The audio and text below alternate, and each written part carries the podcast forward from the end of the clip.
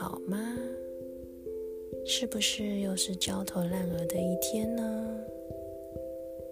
不用担心哦，我也是跟你一样的。那今天来听听我要说什么话吧。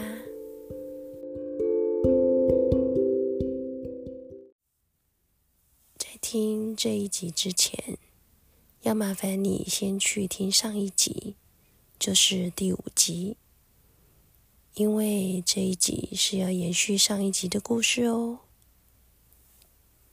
你还记得我之前提到的一些应对方法吗？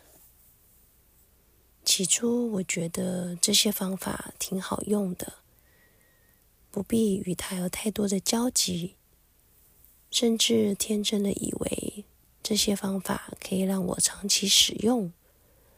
直到孩子们满十八岁，再考虑离婚。但时间一拉长了，这几个月的日子里，我开始意识到他的行为变得更加糟糕了。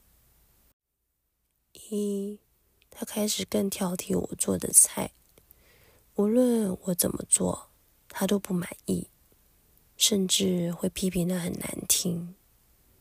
后来我学会了减少做菜的分量，因为如果他今天不喜欢了，我还可以把它当明天的午餐吧。二，他开始把我和孩子当成透明人了。我在想，是不是我的服务品质已达到六星级饭店的水准了呢？基本上啊。他每天一回到家，做完自己的事情之后，就会看电视，然后常常看着手机，笑着聊天。除非我和孩子们不小心弄了他的电视机或者音响，他呀才会注意到我们。有时甚至会推倒孩子，叫他们滚得远远的。三，当他突然发现我说谎时，他就会大发雷霆。发挥他的暴力行为，所以呀，我们最好是不要说谎，最终还是会被发现的。我记得有一次，我妹妹来我家玩的太晚了，我们聊得太起劲了，突然我们听到车库传来声音，我们两个就很紧张，看了对方一眼，想说：“天哪，完了，他怎么今天这么早就回来了？”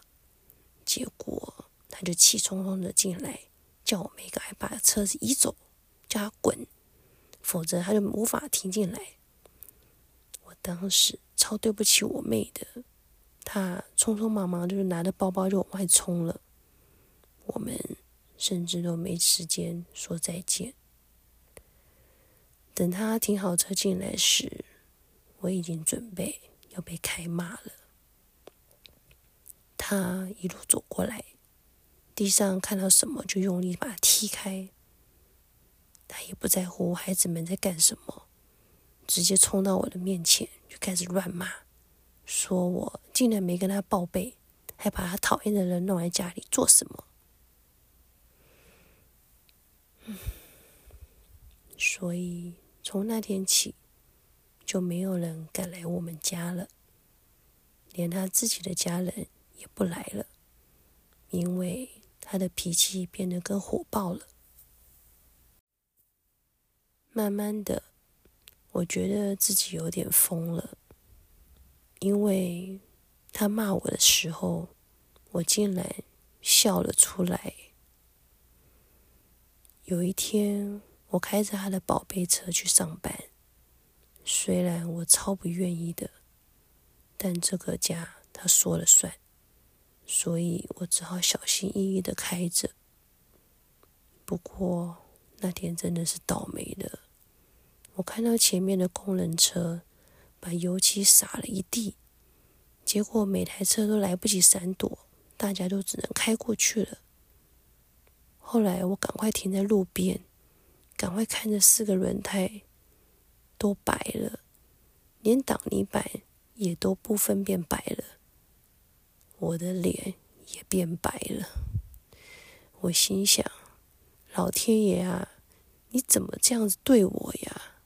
我又要被骂了。于是，我只好鼓起勇气的打电话给他，跟他诉说一切。当然，你们知道的，他抓狂到一个不得了，叫我马上回家。我一回家，他又有机会骂我了，说我就是笨，不会马上停住，不要动，然后呢，转弯走到另外一条路就没事啦。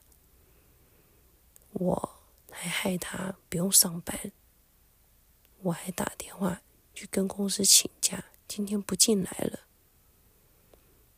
我只能看着这些油漆的东西。他就叫我要把全部的漆刮掉，然后用黑色的 marker 在挡泥板的白上白色的地方把它画上去。我呢就半蹲在那弄了好久，弄不好，他就盯着叫我把它弄好，然后嘴巴就一直碎念。当下我竟然。大笑了耶！他看着我的样子，我竟然还笑，他就更生气，气到一直用三字经在伺候我。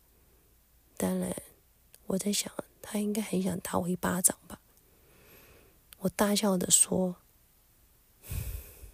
我真的不懂，为什么我要在这里弄？是你在乎你的车，而且这又不是我的问题造成的。”你为什么不做？要我做，我又去弄，做不到你要的要求，我我真的是不知道要怎么怎么面对你了。他又骂说：“因为你是这个白痴做的呀，你就要弥补你自己的过失，当然是你做，你才会记得这是的教训。”唉，我试着反抗。也没用，我只好蹲在那边，继续弄到他满意为止。当天晚上，我又一次在夜深人静的情况下写了今天的心情。我的两只腿还都是发麻的，在抖。慢慢的看着几天前的日记，眼泪一直流，一直流。我感到自己像被困在一个监狱里一样，每天只能守着这个家，却不知道这样的日子活着有什么意义。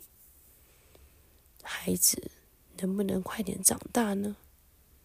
我这样下去还能撑多久啊？日子一天天过去，我感到越来越绝望。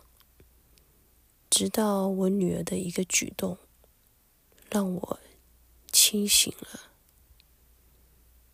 在七年之痒的那一天，她一大早就大发雷霆，殴打我们的洗衣篮，然后用力关上门，上班去，还大叫：“我今天都不回来了！”我抱着被吓哭的儿子。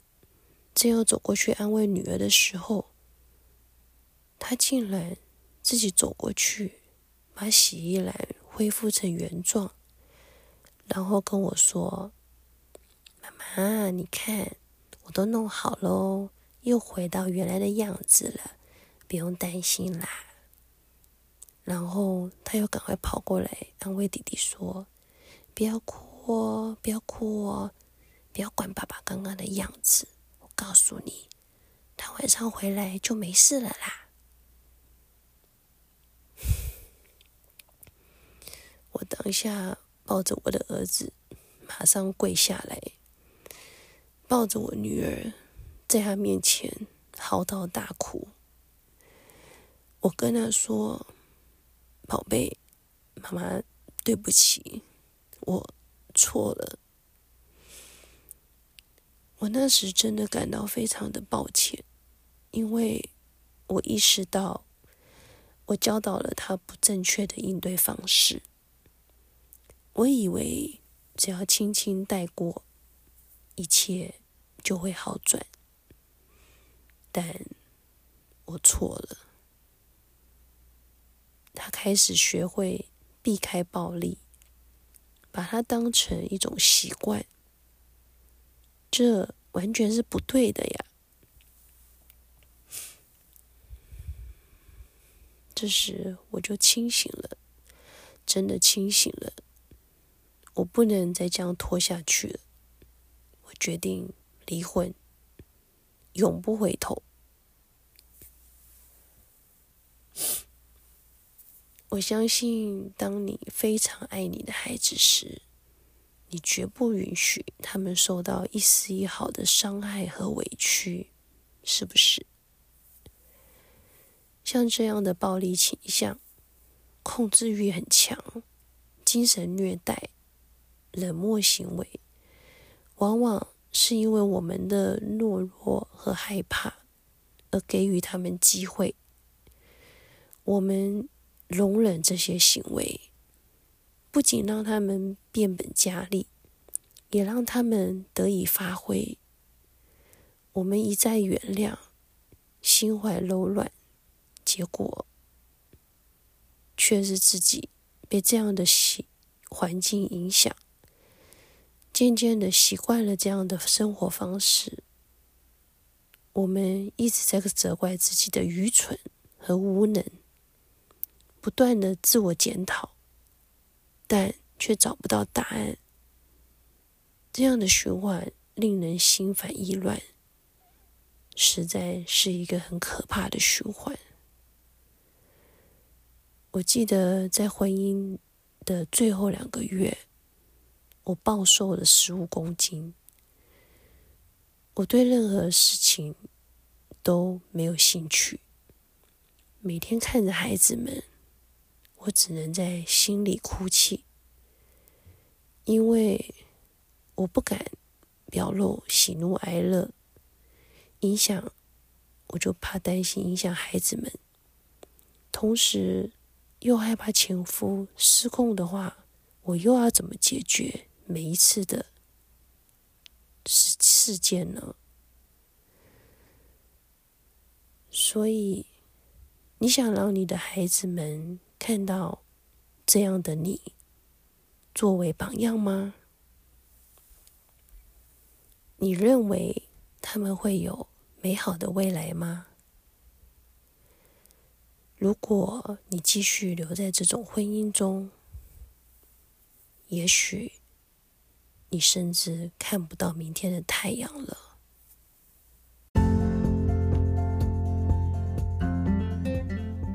希望在听完这一集后，你能更加了解家庭暴力的可怕后果，千万不要忽视它。